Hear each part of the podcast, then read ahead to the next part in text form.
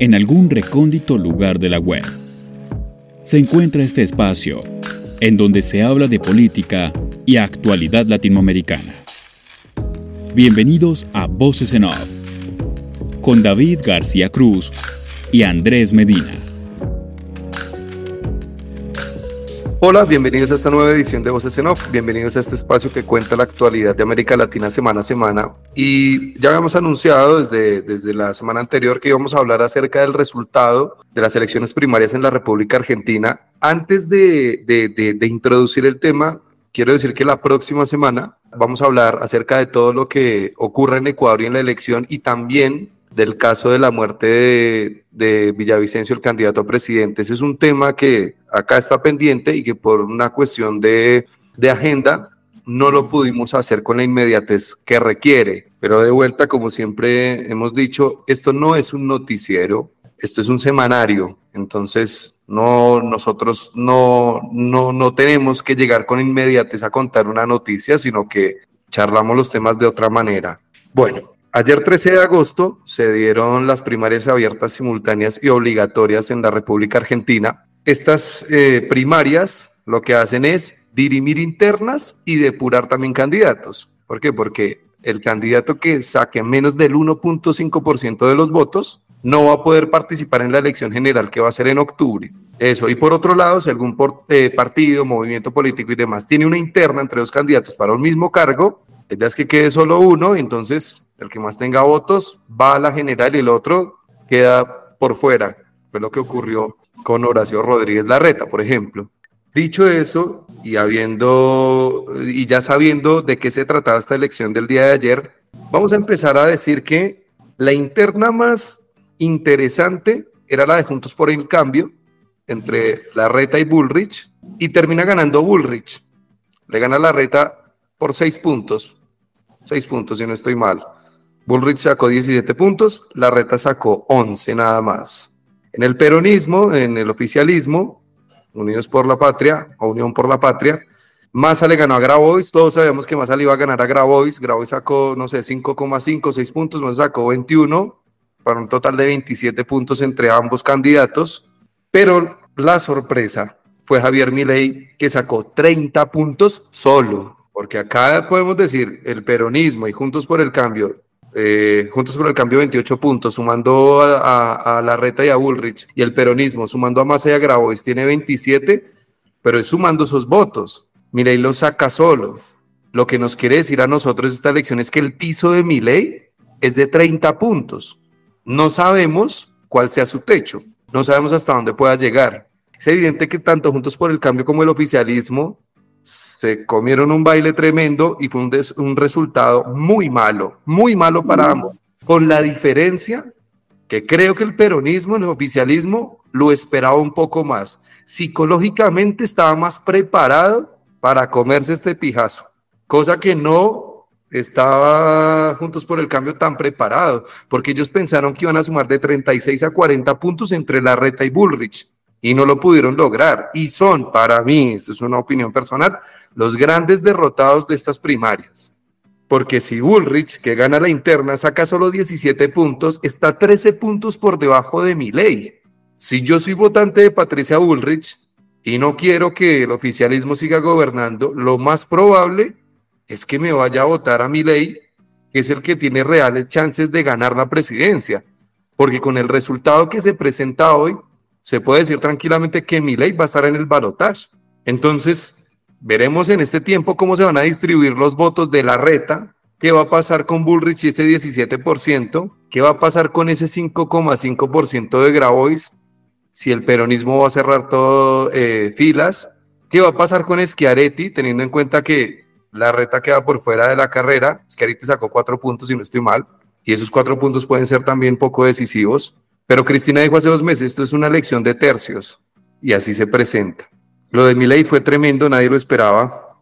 Eh, creo que en algún momento tú, eh, lo máximo que laburaban las encuestas eran 23, 24 puntos de intención de voto. Hubo un momento en el que quizá bajó, que creíamos que iba a sacar 18, pero el sprint final, digamos que lo ganó y saca 30 puntos. Es que es un montón. Voy a saludar al productor de ese programa, Andrés Medina. Andrés, ¿cómo le va? Hola David, tratando de, hacer el análisis de lo sucedido eh, ayer, y todos los medios obviamente están tratando de ver qué, qué fue lo que sucedió, porque la palabra del, del día es batacazo. Y de ahí en adelante, como daba los datos David, los tengo puntuales, David, si quieres los damos como para arrancar bien, porque de 35 millones, un poco más de 35 millones de, argentinos habilitados para votar, un poquitito más de 24 millones fueron a votar. Eso equivale como un 69% de participación. Lo sorprendente, ya que David hablaba de Schiaretti, es que el voto en blanco supera a Schiaretti. Ese es un dato, que es más de 1.148.000 votos en blanco, que es como el 4%. Schiaretti logró 3,8%, más de 900.000 votos. Y lo curioso es que Milei ganó en la provincia de Córdoba. Le ganó a Juan Schiaretti en Córdoba, así que eso da mucho de qué hablar de aquí en adelante con lo que se viene con Milei. Javier Milei logró el 30%, que son más de 7 millones de votos. Segundo, Sergio Marza con 21,4%, más de 5 millones. Seguido de Patricia Bullrich con 17%, más de 4 millones. Horacio Rodríguez Larreta con 11,3%, 2.675.000 votos. Unidos, que lo hace Juntos por el Cambio, hacen un total de 28,3%. Sigue Juan Grabois con 5,9%, más de 1.390.000 votos, y Juan Schiaretti 3,8% con más de 900.000 votos. Lo curioso, y lo que podemos hablar de aquí en adelante para hacer un análisis de lo que pasó en las elecciones y lo que pinta de aquí en adelante con ley es que ganó en 16 de 24 distritos. Así que ha crecido y en algún momento lo, hablamos acá, ¿no? Un momento en el que ley decía en las encuestas que estaba bajando, que no iba a lograrlo, que iba a ser como un tercero, pero en este caso llegó primero con 30% y es verdad. Prácticamente de aquí en adelante vamos a hablar de un piso para Javier Milei, así que nada, David, la idea es hablar y analizar todo lo sucedido en las elecciones y sí, ojo que uno se puede analizar y hoy Milei tiene el mismo piso que Cristina Kirchner. O sea, solo, sin maquinaria, sin un partido, sin fiscales. Voy a eh, saludar a los invitados. Eh, Rubén, ¿cómo le va? ¿Qué tal? ¿Qué tal? Buenas noches. Muchas gracias por la invitación, como siempre. No, gracias por atender el llamado nuevamente. Eh, tenemos a Tobías Belgrano. Tobías, ¿cómo le va? ¿Cómo está? Consultor político. Hola David, ¿cómo estás? Muchas gracias por la invitación también nuevamente. Bien, Tobias es, es, nuevo en este espacio. Y por último, Juan Carlos Rotter, que estuvimos charlando hace creo que un par de meses ya. Juan Carlos, ¿cómo le va? Eh, ¿Cómo está David y Andrés? ¿Qué tal? ¿Cómo están? Bueno, lo primero que les voy a preguntar a todos es el tema Miley. ¿Cómo lo analizan? ¿Cómo lo ven? Nadie pensó, voy a arrancar con Juan Carlos, después voy con Tobías y cierro con Rubén. Juan Carlos. Bueno, eh, la verdad que eh, sí, ha sido realmente una, sorpresa importante. Eh, últimamente en la política argentina se habla de batacazo cuando alguien pega un resultado que no, estaba previsto en ningún lado, digamos. ¿no? también es parcial, como lo que está pasando en la política argentina, hay, hay lecturas transversales que uno puede hacer en función del resumen que ustedes dos acaban de hacer porque cada espacio político tiene, tiene una diagonal en la cual se puede dividir y se puede interpretar por ahí eh, de las dos caras de una misma moneda, podríamos decir. Eh, es cierto que mi ley, eh, en el último, la semana pasada, no solo las encuestas, sino los analistas políticos, la gente que está dentro de los laboratorios políticos, le daban un, como máximo le daban un 20, un 22%, eh, pero con furia. Es más, eh, eh, como vos decías recién, había una merma. el fin de semana previo a las elecciones se, sucedieron dos cosas que mm, en la semana hubo un impacto, hubo tres casos de impacto de, muerte, de, inseguridad en la provincia de Buenos Aires, eh, y fue un dato que quedó como medio dando vuelta como una problemática que siempre queda encerrada, digamos, en la discusión ideológica entre Juntos por el Cambio y, el kirchnerismo, podríamos decir, con relación a un tema que la Argentina tiene un problema con eso. Todos pensaban que de alguna manera u otra, con un discurso duro que tenía eh, Bullrich, bueno, podía llegar a ayudarla en, en las elecciones. Bueno, por lo visto, todas las especulaciones, aún esta, porque hay lecturas, digo, transversales, por ejemplo, el candidato de Burrich en Lanús, donde fue el caso más resonante de una chica de 11 años que la asesinaron, eh, bueno, perdió, pero sin embargo termina siendo el candidato a gobernador del espacio. Digo, no sé si la contradicción por ahí que uno puede, si uno sigue el hilo del relato de la política. Ahora bien, lo del tema de mi ley sí es sorprendente porque indudablemente en las últimas 48 horas eh, se escapó 12 puntos, pongamos 10, 12 puntos que salieron de algún lado.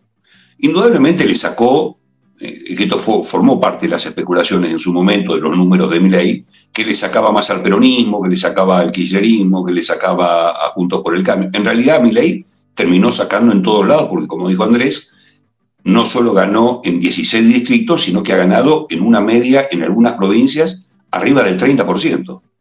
Y provincias que vos nombraste Córdoba, pero ganó en Tierra del Fuego, digamos, eh, ganó en, Mendoza de una manera abrumadora, a donde es la cuna del burrichismo, podríamos decirlo, de Juntos por el Cambio de esa área. Es decir, ganó en lugares, perdió, eh, eh, perdió el peronismo después de 28 años en Tucumán, por ejemplo, un bastión que era imbatible en las elecciones anteriores. Yo creo que mm, para entender un poco este fenómeno, eh, acá más allá del tema de, indudablemente que caló muy fuerte, es el tema que el tipo ha podido instalar, que es el tema que no discutía la política, más allá de los problemas de la política, los problemas de los espacios políticos, de los partidos políticos que no funcionan, y un discurso que indudablemente no forma parte de la agenda de la gente. Hay 13 millones de personas que no fueron a votar, Andrés. Es decir, ahí hay un número que puede dar vuelta a la taba, no solamente en octubre puede pasar cualquier cosa, igual como esta, y el balotaje, bueno, será una consecuencia ya de alguna manera. Pero digo, eh, hay temas que, indudablemente han calado en la agenda no común argentina, o por lo menos no en la agenda pública de los asuntos públicos que manejamos nosotros, todos los, tres que estamos acá, y que tiene que ver con instalar el tema de la economía, digamos. ¿no? Uno esté de acuerdo o no esté de acuerdo con mi ley, que después lo, podemos discutir. El tipo instaló la discusión de la, de la economía y concretamente el tema de el dólar, que es la contrapartida de lo que la Argentina hoy no tiene, que es peso, el valor de la moneda. Esta discusión, indudablemente, hoy, por ejemplo, tanto Rubén como Tobías deben estar sobresaturados de esto, hay una discusión con respecto a cuál es el voto del fenómeno que acompañó el fenómeno de Milley. Y acá también es transversal, porque acá hay lecturas que tienen que ver también con cada analista, con cada, bueno, con cada visión que tenemos cada uno de nosotros, pero también es, uno puede en este caso ya eh, horizontalizar la discusión porque se está planteando de un segmento muy reducido de jóvenes de 25 años que están fuera del sistema, en fin. Y indudablemente si uno mira el mapa de la Argentina, ha ganado en centros urbanos donde hay, la Argentina tiene un 40 y pico de por ciento de pobreza, digamos, esto, está claro, ¿no? Pero hay centros urbanos que, eh, hay jóvenes de centros urbanos que no están con urbanos bonaerenses o en lugares mucho más, más atrasados de la Argentina, que indudablemente no solo exceden en la edad. Yo discuto este tema, yo creo que no es el parámetro del techo de 25 años, yo creo que hay una generación de 35 años de distintos sectores que, bueno, que han comprado producto de lo que, no solo del tema económico y el tema del valor de la moneda, eh, que uno puede estar de acuerdo o no, que podemos discutirlo eternamente, porque las medidas de mi ley pueden ser perfectamente implementadas. El problema es si las va a poder implementar en el caso que siga para adelante, o qué le puede pasar a la Argentina si mi ley implanta lo que está pensando. Y me parece que este es el, tema donde nos tenemos que detener un poquito con, esto, porque la contrapartida de, toda esta cuestión, a mi entender, tiene que ver con un discurso, y vos David sutilmente lo planteó, Andrés también, que creo que los discursos políticos en Juntos por el Cambio, enredados en una interna feroz que se terminaron comiendo la cabeza entre ellos, y se dieron vuelta como el perro del hortelano, bueno, y la discusión, que hay una discusión también en Unión por la Patria, los datos de masa, vos decías, el fracaso de Bullrich. Bueno, Massa sacó 21% de votos. Y Grabois sacó en algunos lugares de la provincia de Buenos Aires 10 puntos. ¿eh? Entonces, ojo que también hay, hay toda una discusión que tiene que ver también con lo ideológico, básicamente, y que me parece que también quedaron encerrados en una agenda que indudablemente hay una gran cantidad de argentinos que están que no los tenemos en la órbita de estos análisis que nosotros finamente estamos haciendo. Ok, ok. Eh, Tobías, ¿cómo, ¿cómo lo analiza? Bueno, yo creo que eh, para analizar este, este huracán político que acaba de, suceder en la Argentina, creo que hay que irnos a un huracán previo, que creo que tiene que ver con la pandemia y la destrucción eh, de la vida social que generó la pandemia y de las estructuras productivas de la vida cotidiana de la gente, que devino en una impotencia del Estado y de los y de la clase dirigente para resolver los problemas de la sociedad en la vida cotidiana, por un desborde, por una destrucción también de las capacidades del Estado para, para intervenir, eh, para intervenir y dar soluciones a los problemas, que eh, empezó a generar un hartazgo en la sociedad em, que se fue acumulando, que se fue acumulando desde la pandemia, que, tiene eventos eh, políticos como la foto de Alberto Fernández en el, cumpleaños de Fabiola, eh, que tiene el asesinato del manifestante del, viernes, que tiene el asesinato de Morena en el conurbano bonaerense, tiene, son pequeñas acumulaciones que se fueron dando por goteo hasta derivar en el cataclismo político que vimos el fin de semana pasado. Yendo puntualmente a Javier Milei, yo creo que también no solo, eh, perdón, igual un segundo a lo anterior, no tiene que ver solo con una cuestión de enojo acumulado, sino también hay una marca de época en esto. No solo pasa en la Argentina esto de que liderazgos fuertes y mesiánicos que prometen barrer con lo anterior eh, empiezan a ganar. Y cuando no son liderazgos nuevos que vienen a barrer con lo anterior, son liderazgos ya conocidos que se sabe que son fuertes. Me viene a la cabeza eh, Recep Tayyip Erdogan, que acaba de ganar las elecciones con un 80%, con un 80 de inflación en Turquía y aún así ganó las elecciones. ¿Por qué? Porque creo que la gente está aterrada, que la gente está asustada, que está enojada y que responde a la impotencia de muchas de la clase política con voto castigo cuando no pueden resolver los problemas. Este fue el caso de la Argentina. Después hay excepciones, como el caso de Pedro Sánchez en España, que yo creo que hizo una excelente maniobra política, pero a nivel general creo que hoy los liderazgos fuertes son los que van a empezar a marcar la democracia del siglo XXI. El crecimiento de las encuestas de Donald Trump es otro ejemplo de esto, frente a la apatía del gobierno de Joe Biden o la incapacidad del gobierno de Joe Biden de resolver muchos problemas. Volviendo ya a, puntualmente al caso de Milley y al discurso político que construye Milley, hay un autor muy conocido, eh, yo soy politólogo, ya que estamos, eh, que se llama Steven Levitsky, que para mí es un autor de mis preferidos a la hora de explicar América Latina, que habla, eh, para explicar el populismo, habla de tres elementos acumulativos, que son los liderazgos outsiders de la política, la autorreferencia del político como la manifestación de la voz del pueblo y un discurso anti-establishment. Son las tres características que lamentablemente cumple Javier Milei. El discurso, el discurso de la antipolítica lo tenemos en el discurso permanente de ir contra la casta y de que todos son unos ladrones y que yo soy el único que puede resolver esto que está pasando.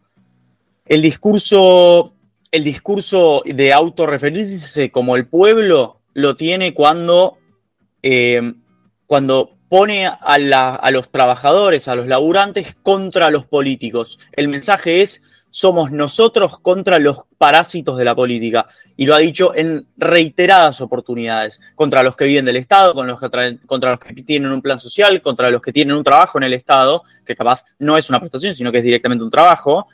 Entonces, hay un discurso de dividir a la sociedad entre los que no tienen ningún beneficio del Estado contra el Estado y contra sus beneficiarios y contra eh, contra cualquier cosa que pueda implicar una intervención del Estado de la economía. Y por último está eh, el ser un outsider. ¿Y por qué es tan peligroso que sea un outsider? Porque en el caso que se replicaran estos, estos resultados en octubre, Milei va a tener un Congreso con diputados que van a responder a él, 100% a él. Y eso es diferente a Donald Trump, porque Donald Trump estaba en el Partido Republicano que le funcionaba como contrapeso. En este caso tienen verticalidad absoluta del, liderazgo de una persona. Y el único ejemplo que veo en América Latina que me resuena esto en los últimos 30 años es el caso de Hugo Chávez Frías, que terminó en una catástrofe para Venezuela, porque Hugo Chávez cumplía con las tres características. El discurso de Hugo Chávez Frías era que, todos los, que las dos coaliciones, Acción Democrática y COPEI, eran caimanes del mismo charco y que él venía a solucionarlo. El populismo no es necesariamente de izquierda y eso es algo que lo tenemos que entender en América Latina porque si no nuestras democracias se van a poner muy complicadas en la pospandemia. Muy complicadas. Eh, nada, creo que Javier Milei, de repetirse estos resultados, que yo aún así creo que todavía hay una posibilidad de que esto no se repita en octubre. Si Javier Milei repite estos resultados, yo creo que va a dos escenarios posibles. O logra efectivamente sortear el problema económico y logra conseguir una masa crítica de apoyo y se va a quedar 20 años en el poder al igual que Hugo Chávez, al igual que muchos liderazgos muy fuertes en América Latina de los que no se tiene memoria, de los que, perdón, de los que tenemos memoria reciente. O no logra sortear el problema económico, rompe la economía más de lo que ya está y termina como Pedro Castillo, eh, como vimos en hace Claro, que dura, dura, muy, dura, dura muy poco. Eh, Rubén, eh, bueno, mi ley, la, ultraderecha, que es un término que no, le gustaba mucho a un. sí, sí, exactamente. Eh, sacó, sacó 30 puntos y eh, todavía se hace algo referencia a Venezuela y yo digo que la, política, el, fantasma de Venezuela viene rondando por toda la política latinoamericana en los últimos ocho años, ¿no? Ese, esa advertencia de no nos volvamos Venezuela hace que nazcan estos populismos de derecha.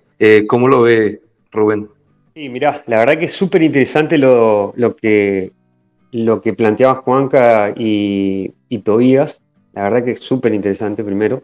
Yo creo, eh, coincido con, esto, con este planteo de, Tobías de que después de la pandemia se fractura mucho el tejido social y, se, y, se, y lo que hizo fue mi ley eh, de hecho fue de menor a mayor, también lo hablamos acá, de menor a mayor, un, fenómeno mediático, digamos, que nadie le daba y de hecho, eh, justamente decíamos, eh, para estas elecciones paso eran, eh, se, preveía un 17, un 20% y, y por eso es lo sorprendente. Ahora, este personaje viene trabajando muy bien a través de, de los medios hace mucho tiempo. Y después de las pasos, cuando se fractura ese, ese tejido social y se individualiza muchísimo más eh, a la persona, de hecho, fíjense que la meritocracia también operó muy fuerte en, eh, después, de la, después de, la, de la pandemia, el tema del individualismo, el tema de me salvo yo y, veo cómo, y no, y no, me importa los demás, digamos. Y creo que eh, eso fue eh, lo que permitió a mi ley, digamos, llegar a, a un cierto estrato social. Y de hecho de los jóvenes, sobre todo, que muchos de los jóvenes eh, votaron a mi ley sin tener en cuenta, digamos, la política o, la, digamos, o, lo que planteaba como política, digamos, ¿no? Porque él, fíjense, que después, ayer, después de, la, de ser el candidato más votado en las PASO, él lo que dice es que eh, básicamente em, donde, donde hay una, necesidad hay un derecho y hay que romper con eso. Que a ese derecho lo paga alguien, o sea, va hacia el individualismo nuevamente, digamos. Fíjese cómo opera, ¿no? Respecto a eso. Entonces creo que en, ese marco eh, em, no nos tiene que sorprender tampoco eh, este, este efecto, digamos, de aumento del caudal de votos. ¿Y por qué lo voy a decir? Hay una crisis de representatividad en la Argentina hace bastante tiempo, digamos, y sobre todo después de, después de, la, de la pandemia también, esto Tobías lo decía bien, eh, algunos bastantes errores eh, de parte del gobierno nacional, de Alberto Fernández, digamos, y tampoco, y, también la falta de liderazgo, digamos, ¿no? De, del frente. Entonces, eso también lo que te hace es que se, vayan hacia algún, hacia, hacia alguno de los votos ideológicos, vayan hacia otras vertientes, digamos. yo creo que el voto de Milei no solamente fue puesto por esta crisis de representatividad, hay una parte de eh, la bronca, del voto bronca, hay una parte del voto ideológico y también de lo mesiánico, digamos. El, gran salvador, el gran líder, digamos. Eh, ahora, además de eso, me gustaría también plantear algunos datos, digamos, ¿no? Eh, Unión por la Patria perdió mucho, mucho voto entre las pasos del 2019 y 2023. Y de hecho perdió 5.5 millones. Fíjense, 5.5 millones. ¿sí? O sea, eh, muchos, de esos, eh, muchos de esos votos son políticos, es decir, que hay ese, esa bronca es contra el, contra, o sea, fue contra el no poder cumplir con las necesidades o no escuchar al pueblo, digamos. Eso también marca una, una cuestión. Por otro lado, el tema de el, eh, la caída de Juntos por el Cambio, entre paso de 2019 y 2023, fueron de 1.5 millones también. También ahí tenés una parte ideológica, ¿sí? Porque tenés un, eh, o sea, las personas, los referentes políticos plantean diferentes políticas públicas, ¿sí? ya sean de, de, centro, de derecha, de centro, de izquierda, pero tienen una ideología como base. Ahora, se ha perdido esa parte también. Entonces, el la antipolítica creo que eh, se, fue creciendo y fue hacia el, hacia el, hacia el voto de mi ley, digamos. Otra de las cuestiones que me parece también interesante es que las peores elecciones del espacio de, por ejemplo, del Frente para la Victoria, de Unión por la Patria en este caso, siempre eh, eh, tiene lugar sin Cristina Fernández de Kirchner. Fíjense, en el 2015 sin Cristina fue del 36,6%. Y en esta ocasión, que tampoco no fue Cristina, fue del 27,2%. Es decir, que también ahí hay una, eh, y de hecho mi ley también lo plantea, o sea, lo que está tratando de hacer es polarizar con respecto al peronismo, digamos. Es el peronismo o el kirchnerismo o eh, yo, el proyecto liberal que estoy llevando adelante.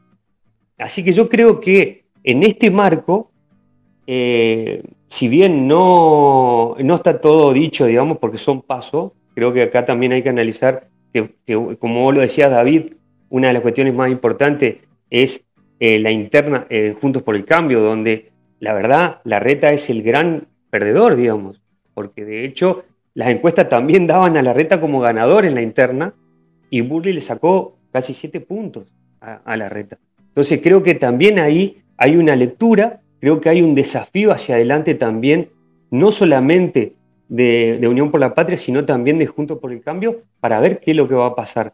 Yo creo que en este marco hay un balotaje entre Milei y Sergio Massa, eh, donde realmente no sé dónde van a ir a parar los votos de la reta, porque yo creo que no, eh, que no van a ir a parar solamente a Bullrich, y los de Burrich si van a ir a parar a, a Miley. Eh, también creo que ahí hay un, desafío, ¿no? Claro. Eh, Tobías, pide la palabra.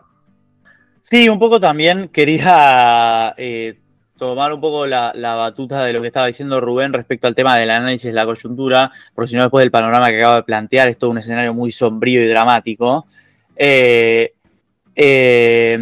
igual aún así creo que como también venían diciendo Rubén y Juan Carlos, no es una elección que todavía está definida.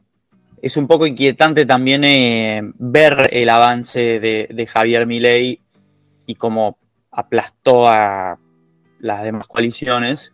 Pero independientemente de eso, creo que también hay un escenario que todavía está abierto. Acordémonos, eh, Juan Carlos, Rubén, eh, de que muchas veces las elecciones paso sí un termómetro que no necesariamente se han visto reflejados en los resultados finales. Mauricio Macri arrancó perdiendo las elecciones en el 2015 con Daniel Scioli por 12 puntos y terminó siendo presidente. Lo mismo podemos decir de bueno, las elecciones del 2019, si bien Alberto Fernández retuvo la presidencia, Mauricio Macri llegó a acercarse ocho puntos entre las PASO y las generales. Y está el elemento que para mí es fundamental en esta elección, que es que Axel Kisilov salió como primer candidato a gobernador, ganando incluso, no, siendo único candidato y ganando por espacio. O sea, le ganó a Juntos por el Cambio por más que hubiese sido candidato único. Y eso es muy relevante porque la provincia de Buenos Aires, además de traccionar el 40% del electorado, puede ser el, la madre de todas las batallas, como hemos escuchado muchas veces en medios acá en Argentina, a la hora de terminar de definir esta elección. Eh, yo creo que desde el conurbano bonaerense el peronismo puede llevar a cabo una estrategia de cooptar los votos que se le fueron, porque la realidad es que muchos, muchas, en muchas escuelas, los hemos, hemos escuchado todos, se votaba Axel Kisilov gobernador, Javier Milei presidente, con lo cual son votos que se le fueron al peronismo. Y esos votos del peronismo se pueden revertir porque lo hemos visto infinidad de veces de cómo las elecciones paso no son el fiel resultado de la elección final. Si fuera el caso del 2019, donde Mauricio Macri y María Eugenia Vial pierden por 15 puntos en la provincia de Buenos Aires, te diría que es un resultado irreversible.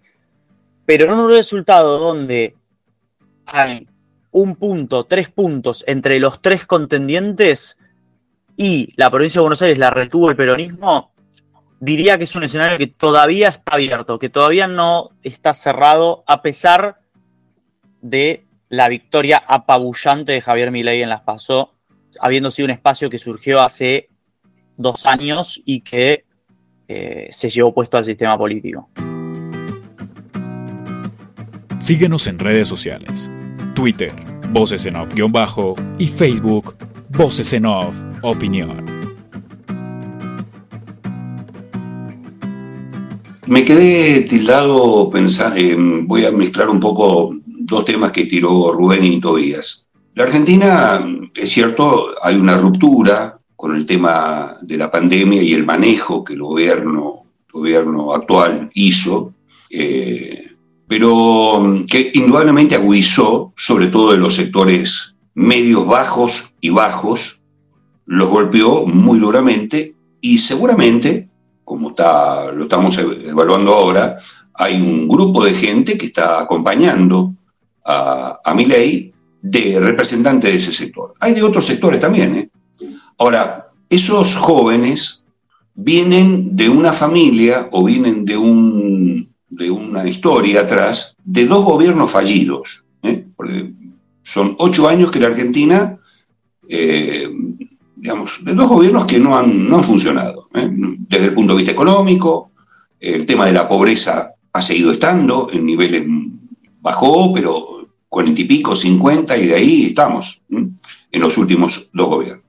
O sea, yo quiero incorporar un poco esto porque para englobar un poco también el fenómeno, como plantea Tobías, que estamos ante un personaje que tiene ciertas características mesiánicas. Creo que también hay todo un delirio fundamentalista porque es un tipo que está formado, digamos, desde el, plano económico, o sea, no es, digamos, tiene una, una cabeza donde, digamos, tiene una ciencia metida en la cabeza, lo cual no es un tipo medianamente por ahí inorgánico, populista, al estilo, no coincido con Tobías al estilo Chávez, porque me parece que también las condiciones de Venezuela de ese momento y la Argentina, bueno, está bien, es cierto, son momentos históricos distintos, Tobías, está claro, pero me parece que eh, yo no sé si eh, podría afirmar eh, que estas son unas elecciones muy particulares. Yo creo que eh, está bien, eh, los antecedentes, yo coincido con todavía con respecto a los antecedentes anteriores, pero eh, donde están paradas estas pasos, donde se han parado estas pasos, no tienen absolutamente nada que ver, no tienen el condimento que del, del entorno argentino que han tenido otras pasos. Aún la del, la del 19 y yendo para, para atrás también, digamos, ¿no? Porque la del 19 hasta por ahí había un, digamos, una confrontación entre las dos coaliciones, era como muy... Eh, el bipartidismo estaba mucho más vigoroso, evidentemente hoy no lo está porque si no, no estaríamos hablando del fenómeno Milei, digamos. Esto está claro. Es decir, Milei viene de alguna manera a romper un poco, digamos, esta cuestión del bipartidismo, lo cual me parece arriesgado lo de, lo de Rubén de plantear el tema, pero bueno, se lo acepto, digamos, de plantear los nombres ya al balotaje. Es un número fuerte y Tobías lo planteó en algún momento, yo no sé si es un piso o un techo el de Milei, yo no sé. Sí, lo que sí se puede corroborar ahora que el impacto que ha tenido, hace 48 horas que en la Argentina se está hablando del fenómeno que ocurrió con este personaje y con un nivel de votantes con aún los que no votaron, con el voto en blanco, con, con, algunas interrogantes que todavía eh, son, ni las encuestas pudieron, digamos, ver lo que se podía ver, imagínate lo que no podemos ver. Yo creo que hay, una, hay algo silencioso en la Argentina, por eso digo, me, me, aparto un poco del escenario de Venezuela todavía, creo que hay una, una, una, una cuestión silenciosa en la Argentina de mucho, de mucho riesgo y esto de alguna manera está, lo he planteado desde el punto de vista político, pero a ver, hoy la Argentina, en menos de, de, lo que pasaba en otros momentos, en, en dos o tres horas, ya ayer a la noche se sabía que iba a haber un retoque de lo que hasta ese momento Massa se estaba negando a blanquear el kirchnerismo, ni hablaba, era palabra prohibida, el tema de una devaluación, está bien, 20%. Es cierto que este gobierno viene haciendo en cuentagotas de evaluaciones, pero se ha hecho un 20%, un saque en dos horas de un proceso que no sabemos también todavía cómo termina, porque hoy ya estamos escuchando, digamos, donde empiezan a haber sectores industriales, sectores de la pequeña y mediana empresa, que son justamente las, las que motorizan el laburo, eh, que pueden llegar a, empolvar un poquito más el clima. Eh, bueno, ya están diciendo, che, Ojo, eh, bueno, no tengo precio, discutamos a ver lo que, las restricciones que vos me estás planteando de atrás. ¿Qué me vas a plantear ahora? ¿Massa le sale a contestar ahora?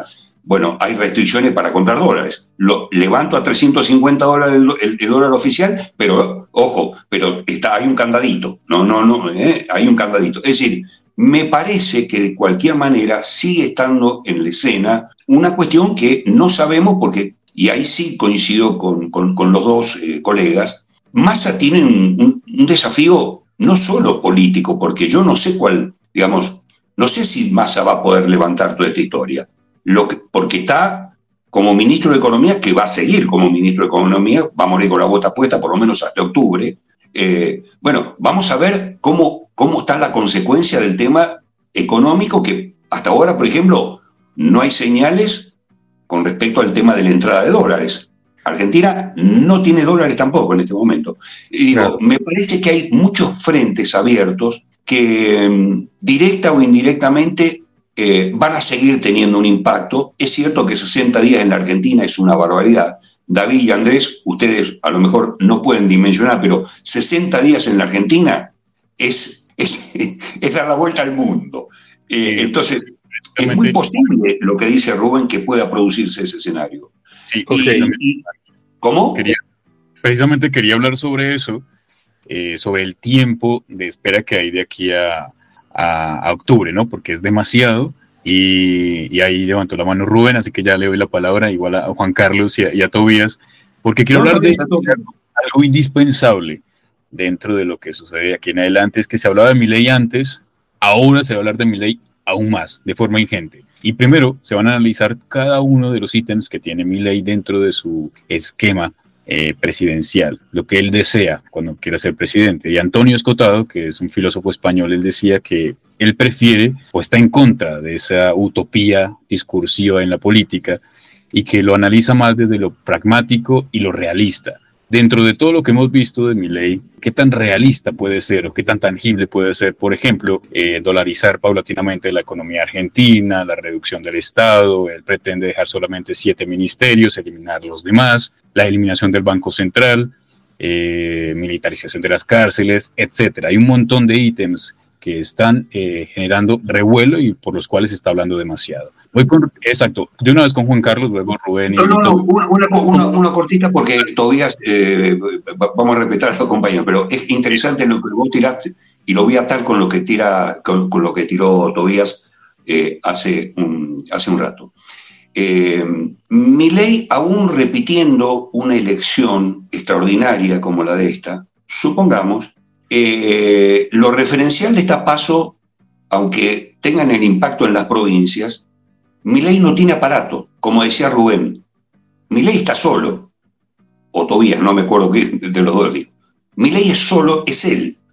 Él es el personalista, él es el partido, él, él, él, él, habla por los diputados que puede llegar a tener, los senadores que puede llegar a tener, pero territorialmente no tiene nada, con lo cual uno puede pensar de que primero esto, esto que vos estás planteando, el tema de implementar medidas, y va a ser como medio una quimera, ¿no? Porque yo eh, recemos en la Argentina un escenario de ese tipo, planteando estos temas que, de agenda que vos estás diciendo, con la discusión política, yo creo que no entran, pero mira, la discusión de la reforma laboral, le tiraron 14 toneladas a Macri cuando estaban discutiéndose formalmente dentro del Congreso, imagínate un personaje como este planteando, che, bajemos el Banco Central, vamos a, tener un banco privatizado afuera que va a manejar y controlar, va a auditar los dólares, y o sea, tema es, los banqueros ya le salieron hoy a decir, che, nosotros, a Deba, ¿eh? a Deba.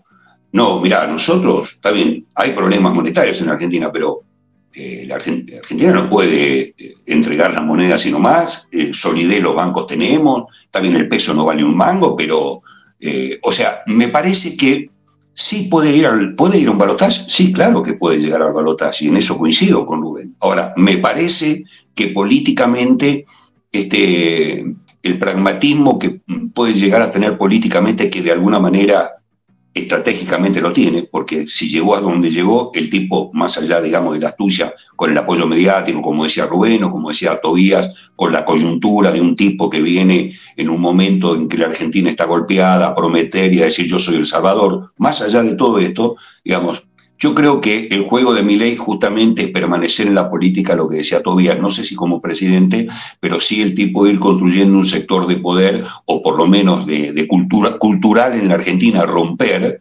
eh, y entrar al sistema, a lo que él cuestionó, digamos, al, tema de la casta. Bueno, él terminar siendo, eh, eh, con otro nombre, digamos, la cara de la casta. Tobías iba, iba, a decir algo, pero tratemos de, de avanzar sobre, sobre la pregunta de de Andrés, con eso vamos haciéndolo un poco más ágil porque se, nos, se nos va el tiempo. Los argentinos nos gusta mucho hablar de política. Eh, no, no, solo una cuestión respecto a la factibilidad de, la, de las medidas y de las propuestas de mi ley y un poco encastrado con, con, la diferencia de opiniones que tuvimos con Juan Carlos. Eh, respecto al tema de Venezuela, por supuesto que no me refiero al tema de Venezuela como la implementación de un socialismo del siglo XXI, sino como la construcción de un liderazgo que destruya dos coaliciones que llevan mucho tiempo en el poder. La única factibilidad que me daría la posibilidad de implementar estas propuestas que tiene Javier Minelli es que siga el camino que, que hizo Hugo Chávez y reforme la Constitución. Es la única manera que Javier Milei podría llegar a implementar cualquier cosa de lo que está diciendo. Hoy políticamente no está el escenario a menos que saque un 50% en octubre, que no la veo, pero la única posibilidad de que Javier Milei lleve adelante una, una, una, las reformas que plantea es mediante una reforma constitucional. Si no, como dice Juan Carlos, se lo va a llevar puesto el sistema político como a Pedro Castillo en Perú. Rubén. Sí, no, solamente para agregar eh, que con respecto a lo que preguntaba Andrés, y, Juan Carlos eh, habló recién sobre el tema también, quería hacer hincapié un poquitito eh, en la cuestión económica, porque la cuestión económica también tuvo mucho que ver eh, en esta elección de, por el lado de mi ley, porque justamente lo que yo lo dije al principio fue la, la antipolítica, digamos, y también la falta de una política económica que permita al menos solucionar la necesidad de lo que estaba pidiendo el pueblo. A mí me parece que, eh, que no, o sea, yo coincido en que eh, no está nada dicho y me parece que eh, esto es un llamado a atención, o sea, la gente lo que, lo que hizo con el voto a mi ley es un mensaje también a la clase política sobre, che, nosotros, a nosotros no nos están escuchando, Vos me dijiste que me venías a llenar la heladera y hoy tenemos problemas de inflación. Eh, seguimos teniendo problemas de inflación. Me dijiste que eh, me venías eh, a dar la batalla contra la inflación y no la estás dando. Entonces me parece que esto es un llamado de atención y, lo, que está, lo que se está planteando es la escucha. o sea, el pueblo quiere ser escuchado. Y, ahí en esa cuestión introduzco lo que preguntó Andrés. creo que Javier Milley, todas las propuestas, más allá de que fue, también esta es una cuestión, ¿no? Eh, fue el único que presentó como un programa económico, ¿no? De los otros dos lados no hubo presentación de un programa, ¿no? De una plataforma electoral. Esto también fue, eh, digamos, tomado por muchas de la, de, la ciudadanía y, también, eh, digamos, fue también o llevó adelante, eh, eh, permitió, digamos, que, las adhesiones, digamos, sus adhesiones o los votos. Ahora, lo que plantea Javier Milei eh, lo, presenta como cuestiones generales. Fíjense que no explica ningún, en ningún lugar, no explica cómo va a llevar adelante la dolarización. Habla de va, que va a ajustar el gasto público, que va a llevar adelante un ajuste fiscal eh, mucho más grande de lo que plantea el Fondo Monetario Internacional. Ahora, eh, en, esa cuestión no plantea cómo lo va a llevar adelante. Así como también la, la dolarización. La dolarización la tiró, que hoy necesitamos dolarizar a la Argentina para salir de este proceso inflacionario acelerado que estamos llevando, que se está llevando adelante, pero no plantea cómo va a llevar adelante la dolarización, no habla de los fundamentos de la dolarización. Entonces también hay una desinformación porque, ellos, porque, porque justamente es esa la idea. O sea, trabajar conjuntamente lo mediático con la despolitización, digamos. Eh, creo, que, creo que en ese marco es, es casi imposible llevar adelante, eh, digamos, primero la dolarización, porque implicaría, digamos, básicamente sacar todos los pesos del país y cambiarlo por dólares. Hoy, no tenés dólares y cómo vas a, a cambiar pesos por dólares, digamos. Eh, necesitas, que, necesitas que la Reserva de Estados Unidos te emita todos los dólares que necesitas acá, digamos. Es casi imposible. Eso implicaría endeudamiento, implicaría mucho más endeudamiento y, el Fondo Monetario Internacional o Estados Unidos, que es uno de los grandes, de los mayores accionistas del Fondo Monetario Internacional, no te va a permitir que vos te endeudes porque sí, digamos. Eso por un lado. Y por el otro lado, el sacar los ministerios implica menos políticas. Yo ahí coincido con, creo que Juan Carlos o Tobias o, los dos lo dijeron, al no tener estructura, Javier Milei, o tener un piso, que realmente yo no creo que sea el piso, pero, pero eh, vamos a suponer un, entre un 20 y un 30%, no tenés toda la masa, eh, toda la masa de la base, eh, sobre todo de lo popular, para llevar adelante eliminación del Ministerio de Desarrollo Social. Él dice que va a eliminar todos los planes sociales. Eliminación del Ministerio de la Mujer. Tenés hoy mm, un movimiento feminista muy fuerte en la Argentina, eh, que va a llevar adelante, em, bueno, el Ministerio de Educación, imagínate los docentes, digamos, la eliminación del Ministerio de, Educación, eh, imagínate los docentes y las docentes, eh, digamos, se van a movilizar. Entonces yo creo que también hay, una, hay planteos de políticas realmente muy abstractos y con falta de información eh, más demagógico que reales, digamos, ¿no?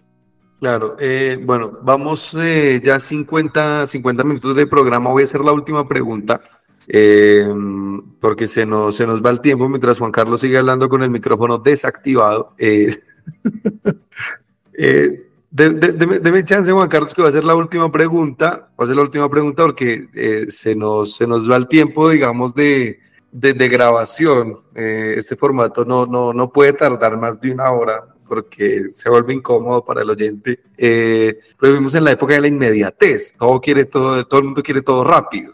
Eh, lo último que voy a hacer, voy a preguntar es que cada uno me dé una consideración de lo que pasó con Juntos por el Cambio, porque como uno ve los números y, ve las proyecciones y qué votos van a ir para aquí qué, y qué votos van a ir para allá y cuánto del padrón electoral que no vote estas elecciones se va a sumar a las elecciones generales y demás, por más que uno haga cálculos, para mí fue el gran perdedor y creo que es, el, es el que tiene menos chance de meterse a un balotaje.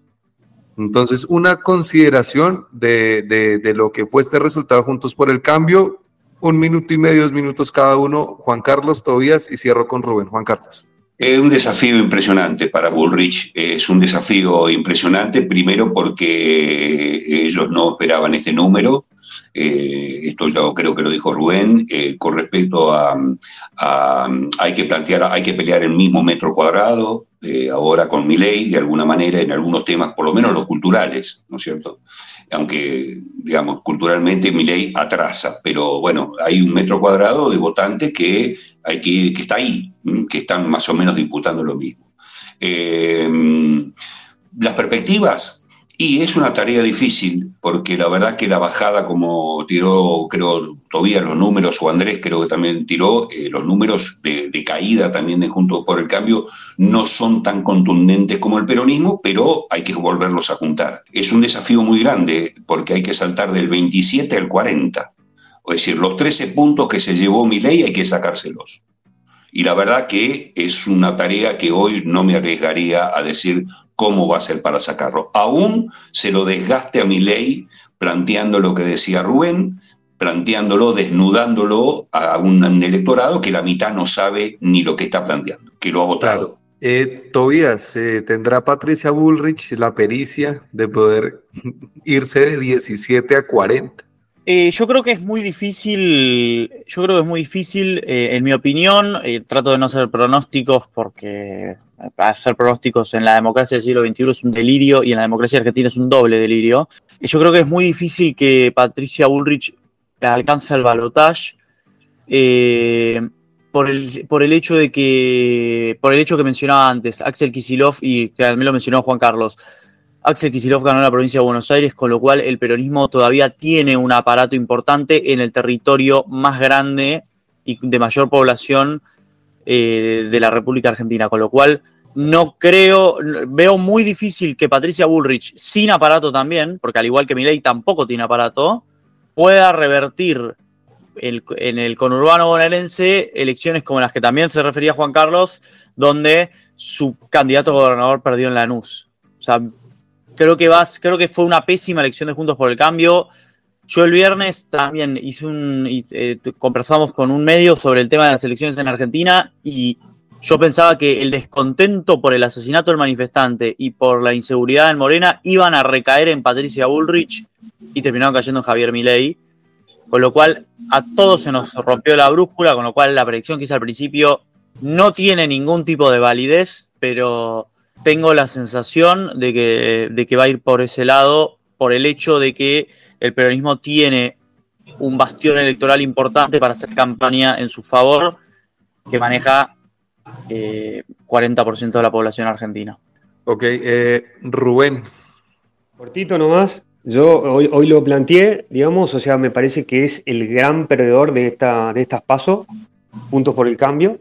De hecho, eh, lo decía, entre las pasos del 2019 y la, del 2023 tenés 1.5 millones de menos de votantes y, realmente fue totalmente superado por, Javier Milei. De hecho, fíjense que Patricia Bullrich trató de captar votos de la ultraderecha, con, o sea, con un, eh, con un radicalizando su discurso, digamos, de mano dura, pero ni así tampoco se, eh, eso fue, digamos, eh, evidenciado en, la votación, digamos.